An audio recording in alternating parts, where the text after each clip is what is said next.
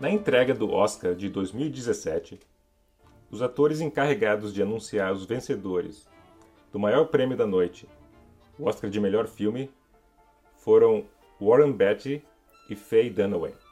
Eles estrelaram juntos o clássico Bonnie e Clyde nos anos 60, mas aparentemente eles não estavam se dando muito bem faz um tempo. Dizem que durante os ensaios para o Oscar, eles estavam se desentendendo várias vezes e o fato de que tinha um ar de competição e não de colaboração entre eles foi certamente um dos fatores decisivos para a burrada que aconteceu depois. O consultor da PwC, da PricewaterhouseCoopers, que é quem faz a auditoria dos votos do Oscar, entregou para o Warren Beatty um envelope de melhor atriz, que já tinha sido anunciado para Emma Stone e o envelope dizia Emma Stone e embaixo La La Land. Quando Warren Beatty subiu no palco e abriu o envelope, ele achou estranho, porque tinha um nome de atriz no envelope. Ele pausa, ele olha para Faye Dunaway, mas ela, ao invés de trabalhar com ele, ela fica exasperando. Ela deixa ele mais nervoso ainda. Ela diz: Ah, o que tu tá fazendo?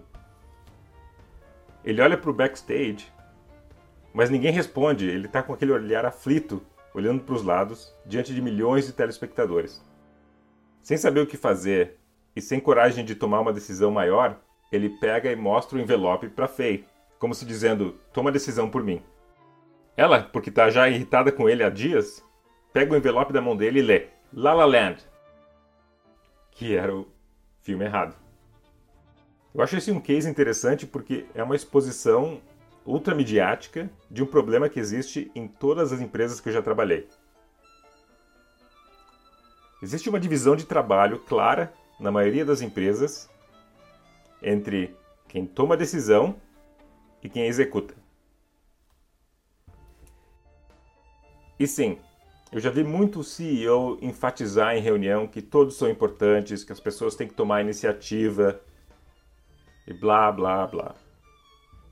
Mas a realidade do dia a dia da empresa é que a maioria dos funcionários não se sente realmente à vontade para questionar, para parar a produção, entre aspas, e questionar se está certo ou errado. É claro que um ator ao vivo para o mundo inteiro fica numa posição bem difícil para parar tudo. Ele está ali para apresentar, não está ali para tomar decisão, para pensar sobre o negócio. Ele está ali para se concentrar e falar o que ele tem que falar da melhor maneira possível. Então, para essa pessoa parar o Oscar, levar o envelope para o backstage, enquanto está todo mundo olhando, para confirmar se estava certo ou errado, e correr o risco de ter parado tudo isso e ainda não tá errado, por exemplo, o envelope tá certo, ele não tinha certeza. É muito difícil.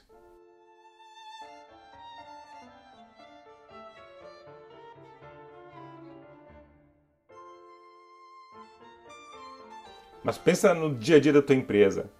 Será que realmente todos os colaboradores, todos mesmo, têm a real autonomia e se sentem realmente à vontade para parar tudo, chamar uma reunião para discutir um assunto, mesmo que eles estejam potencialmente errados, ou seja, eu acho que tem algo errado aqui e no final das contas não tem. Quais são as consequências morais que acontecem dentro de uma empresa se alguém fizer isso? No sistema Lean Manufacturing da Toyota, qualquer operador de máquina tem autonomia para parar a produção e chamar o supervisor. Como parte desse processo, o supervisor vem e agradece o operador por se preocupar e tomar a iniciativa. E juntos eles verificam a situação e, se não foi nada, ninguém reclama, pelo contrário, e eles retomam a produção. É um processo completamente institucionalizado de franca autonomia para quem está na ponta. O custo de parar alguns minutos para a Toyota ele é grande.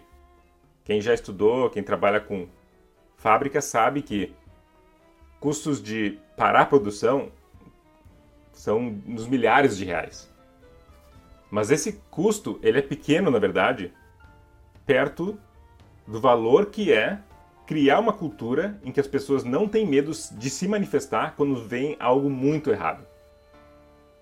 No caso da Toyota, parar a produção e corrigir naquele momento custa muito menos do que fazer o carro errado e depois botar o carro para voltar na produção e consertar, que era o modelo americano até aquela época.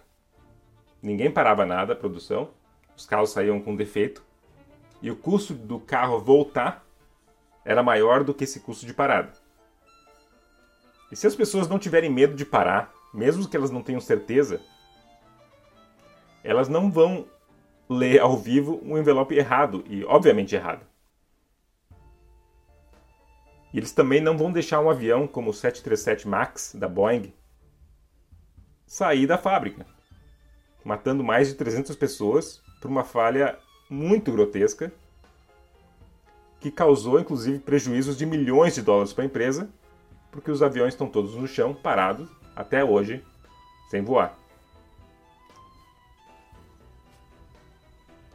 O método ágil tem uma solução interessante para isso, na verdade. Quando bem executado, claro.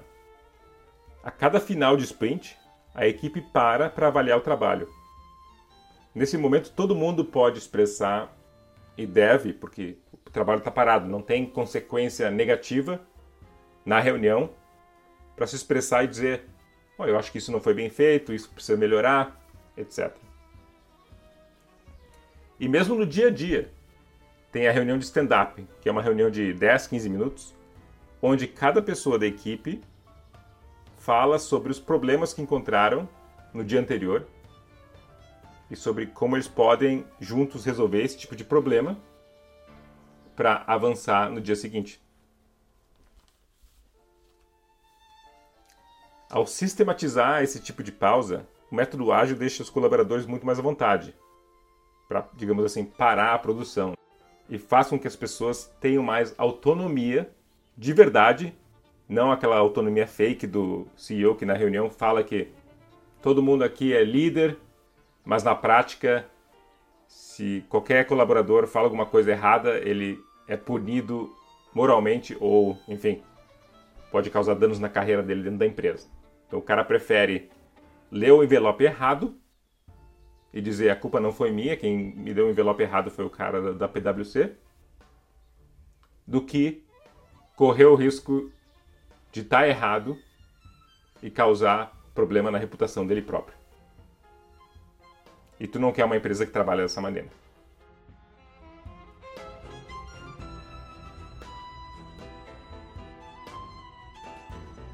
Bom, é isso. Espero que ajude.